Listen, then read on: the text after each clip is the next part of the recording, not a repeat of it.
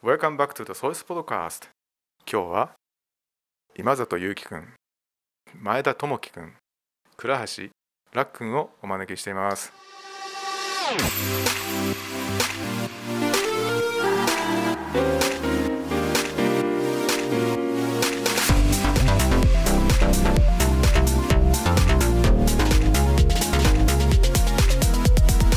こんにちは。こんにちは。こんにちは。あ、こんにちは。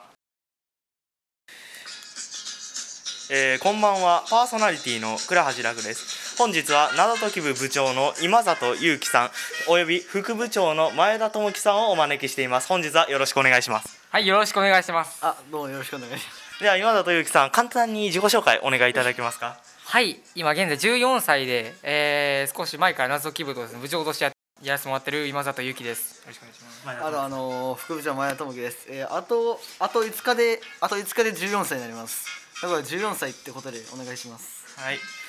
えー、ということでですね今回は、えー無から有を見方を変えて作ってみよう」というテーマで、えー日々ね無から謎を作ってる無から有を生み出すという活動をしている謎解き部の皆さんにね、えーぜひ話していただこうということで、えーお呼びさせていただきました無から有を作るということで幸せというのが生まれるっていうのはあのまあよく自分の精神面をね安定させる時でも使われる手法ですけどどうお思いですか？使ったりしますか？日常で最近意識しだしたっていうぐらいの認識ですね、僕は。なるほどまあそうですね。ちょっと1年ぐらい前からまあ学校生活とか忙しくなってきた時とかにまあちょっとそういう考え方はし始めるようになりましたね。えー謎解き部の活動として無から有を生み出すというのはよくされると思うんですがそれについてどう思われますか？一見無みたいな言い方、まあ、ゼロからっていう意味ではないあ見がちですけどそうじゃなくて結構もう見もう見ただけでいろんな場所にもう言うしかないんですよ。いろんな情報があってそれに対してこういろんな受け方まあそのものの見方で単純に謎として作れるってだけで一見無なように見えて結構いろんなものあるっていうのも、まあ、見方の違いで出てくるんじゃないですかね。あー一目見てないと思っても実は、えー頭を凝らしていろんな見方をしてみればそれは実際にいろんなものがあったりするということですね。なるほど。じゃあ前田智樹さん、えーそうですね。無から有を生み出すという行為についてそれがどういうものを生むと思いますか？まあそうですね。やっぱりそのいろんな学べることっていうのはまあやっぱり多いので。あの無はマジで本当にあの無限の可能性があると思ってるんでまあもう有そう有にすることでさらにその無限がさらにもうもっと広がるなとは僕は思ってます。とかあと、まあ、思考とかもよくなると思いますね。なるほど。昨日5リスペクトの時間で話し合ったよね。お金がないでこれを見方を変えることができるかっていうディスカッションしたよね。お金がない、うん、でもお金はない。だけど僕たちは時間がある。っていうふうに考えたらいろんな可能性が広がるっていうのは話し合いの中で見えてきたことだよね。まあ私たちの体はあの人によってまちまちでありますけど命とか体っていうのは一律平等なわけです。それに関して、えそれに負荷でついてるものの差を見がちですけども例えばね明石家さんまの「生きてるだけで丸儲け」とかいう言葉がありますけどあれはもうもはや原点ですよね。何が起ころうとも生きてる生きてさえすればそれが幸せである。っていう彼なりのそれは一つの見方だと思います。けど、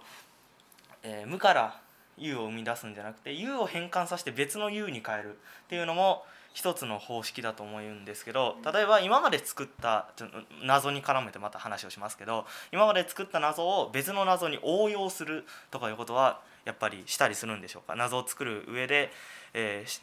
有をさらに変換するということがあれば教えていただきたいです。結構あります。あの例えばそのあのまあこ最近作った問題で、えー見る角度を変えてみるとあのまた別の文字に見えるっていう面白い謎があるんですけどそれっていうのは結構いろんな人が使ってる謎、まあ、手法でもあったんですよ。でっていうので、まあ、それだけど、まあ、その上でじゃあシンプルな問題綺麗な問題を作りたいっていうのでこういう、まあ、一回謎を作らせてもらったこともあります。あと他にもまあ U から別の U を生み出すのではなくて U, U と U を組み合わせてまた別の U を作るっていう手法もまあよく謎とかでもとあの用いられますね。なんか一つ目の問題の考え方と二つ目の問題の考え方を合体させてあの三つ目の問題で使ったらまた別の答えが出てくるみたいなだからその U 足す U とか他にも、まあ、U からさらに U を引くっていう引いてもやっぱり別の U っていうのはまあできるものでそういうのを組み合わせてやっぱり U っていうのはどんどん増えていくんだなと僕は思います。これはちょっと外れた話ですけどそもそもやっぱり謎解き部の理理念としてあるのがその既存のものを繰り返して作るってことに対して意味がないっていうのはまあまあ別に謎解き部以外でもそうだと思っててやっぱりでもまあだからといって前ポイポイポイポイ新しいものが作れるわけではないけどその中で今既存のある考え方でその組み合わせさっき言ってくれた U と U で、まあ、新しいものを作ったりとかっていうのもそうですし今までの既存のものを、えーそのまま繰り返してたら変化がないっていう風なお話を今ゆうきさんから聞かせてもらいましたけど世の中の乱雑性いわゆるあの量子力学的にはエントロピー増大の法則のようにその乱雑であるものの力の動きがどんどんどんどん大きくなっていってそれの限界に達するとさまざまなことが起こるみたいなのは、えー歴史を見てもどこ見ても割と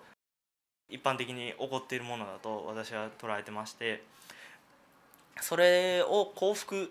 とか見方とかで結びつけると自分の周りで起きているものだけに一旦フォーカスを当ててるわけです。私たちは全てのことを同時に知見ししがたいので。そうなればその今乱雑性の話と今組み合わせますけど世の中の私たちが、えー知り得ない場所でも常にそのようなエネルギーの動きっていうのは起こってるわけです。つまり見方っていうのは無限であるし我々の知り得るものも無限であるのにそれ全てが不幸だと否定するっていうのはまあ到底できないことだと思うんですよ、えーつまりどこか探せば幸福があるわけで幸福がゼロっていう状態は必ずないと思いますし謎解きでも謎を解ける方法がゼロっていうのは絶対ありえないですよねその謎において。まあそのように思いましたけどご意見ちょっと。さっきまあ無無を有に変換することができたできるってまあまあやっぱ話したん話しましたけど有から無を作ることって到底できないと思うんですよ。やっぱり。どんな操作をしてもやっぱり別の有に有につながっちゃうわけで。だからその無だと思わずにその無なんておあの起こるはずないからそれ諦めずにその有っていうのを探し続けるっていうことがまあやっぱりいい生き方なのかなとは僕は思います。まあつまり、まあ、受け入れ方っていうのをいろいろさ、まあ、試行錯誤って言い方はおかしいけどいろんな見方をしてみてどう幸せになるかっていうのが大事かっていうのを話だと思います。はい、いい総括でしたありがとうございましたももうちょいしゃべる私たちが本当に幸せに生きるためにはどういう見方をしていけばいいんでしょうか？でまあ、さっき言ったみたいに幸せっていうのは本当に例えばお金がないにしてもいろんな見方ができたわけで、まあ、時間があるみたいな見方もできるしお金がなかったっていう経験のを、まあ、その他人の共感を誘うみたいないろんな使い方もあるわけじゃないですか。見方によってはそれがいいものになるっていうのは、まあ、大前提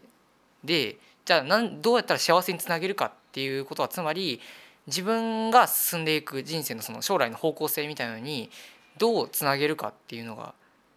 そこと将来性のまあ自分の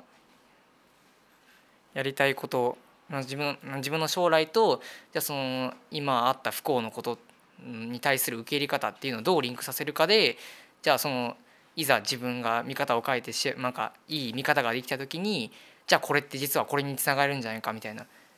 まあ、そうやればまあつながるんじゃないかと僕は思います。まあ、僕としてはやっぱ正直結構楽な方に逃げていいんじゃないかとは僕思います。やっぱり。なんかどんなことに対してもやっぱりまあもちろんまあずっと楽なことをするっていうのもまあそれはそれでちょっと甘えちょっと甘えすぎっていうこともあると思うんですけどだからといってその良くない方向に良くない方向を溜め込むっていうのも、まあ、もちろんまあ自分もあそうそういう良くない幸せでないことからさらに学べるものが、まあ、その方がもちろんいっぱいありますしまあそれをすることはいいだいいことだと思うんですけど溜め込みすぎるとやはりちょっと重大な問題とつながってしまう時とかってやっぱりあるのでやっぱある程度はまあ別に楽に生きるっていうことは多分いいと思います。楽にのんびりといけばいいと思います。あーなるほど、えーまずなるほどなんですけど、えーまあ私の意見としては我々が不幸だと感じているものをいわゆる何かその事象があった場合はその事象っていうのは限りなく生物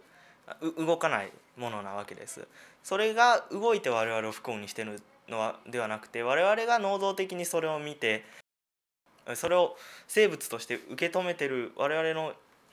意思が不幸だと思ってるわけでしてそれはその不幸な事象自体はただそこに存在するだけで我々がそこから、え前田さんが言ったように一旦楽な方に逃げてそこから自然にを外せば我々の意識の範疇には収まる収まるはずがないわけ。つまり我々の意思っていうのは限りなく能動的で、えー限りなく変容可能なものであるのでその生物を例えば正反対から見てみるとそれはまた見方が変わりますよね。そもそも視線を外してみるっていうのも一つの手ですしまず一番大事な解釈としてはその動かない事象自体に何かパワーがあるだとかそれにとらわれてるだとか思ってしまうと自分の思い込みになるわけでそれは実際は動かないのでねそれは限りなく生物なのでそれをそそれさえ思い込まなければ我々の意思っていうのは本当にとてつもなく限りなく能動的であるわけでどう変容も可能なわけです。そうであればまあ必ずしも不幸せな方向っていうのは一時的にはなるかもしれないけどあの次の段階には変われるまた別のものに変容できると私は思います。ありがとうございます。これは1回だけでは話し尽くせませんね。次回も話をしたいですね。オールナイトニッポンの曲で終わりますか？ラックン準備、はい。準備はいいですか？以上オールソイス日本でした。で